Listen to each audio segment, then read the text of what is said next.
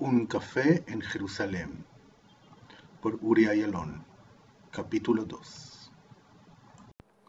El título del mail decía para Daniel Shoam y el que lo mandó fue Omer Tubin. Ese nombre le suena muy familiar y decidió abrir el mail. Lo abrió y ve que el mail está escrito en español, no en hebreo. Ya le pareció raro, pero bueno, todo puede ser porque el título estaba escrito en hebreo. Un hebreo con unos errores, pero en hebreo. Lo empezó a leer. Estimado Daniel, yo soy Ana María Cardoso, periodista de agencia de prensa. Nos conocimos por primera vez en una fiesta que llegaste con tu pareja hace varios años, en el barrio de Rejavia, en Jerusalén. Fuimos un par de parejas ahí que vinimos a una cena, a lo del periodista español Jorge Balacán.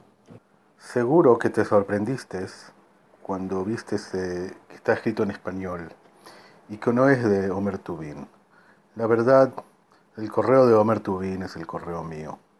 A veces lo uso cuando quiero mandar algún eh, mail un poco más anónimo. Y pensé que bueno, que en esta ocasión eso sería lo correcto. El mozo Vino a la mesa de Daniel. ¿Querés algo más? ¿Otro café?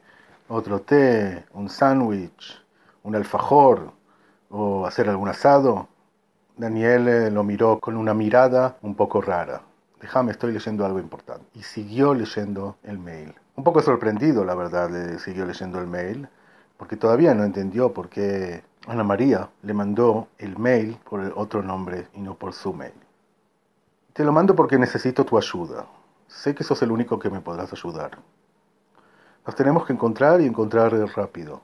Sí, seguro que estás muy ocupado, pero si tendrás una hora, una hora para mí, en uno de los lindos cafés en Jerusalén. Puede ser en el Café Kadosh o puede ser en otro en el centro de la ciudad.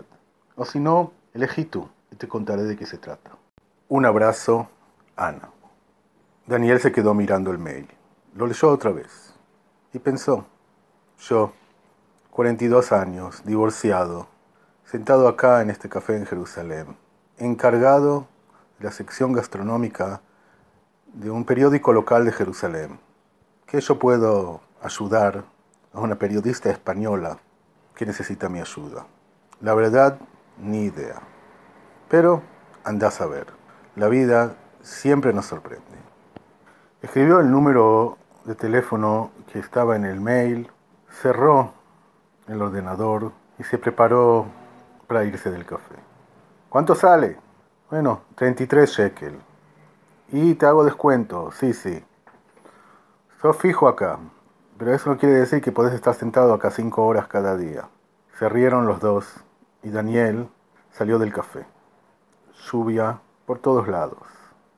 Abrió el paraguas y empezó a caminar en dirección a la calle de Escucharon el segundo capítulo de Un café en Jerusalén, de Uri Ayalon. Los invito a escuchar mañana el capítulo número 3.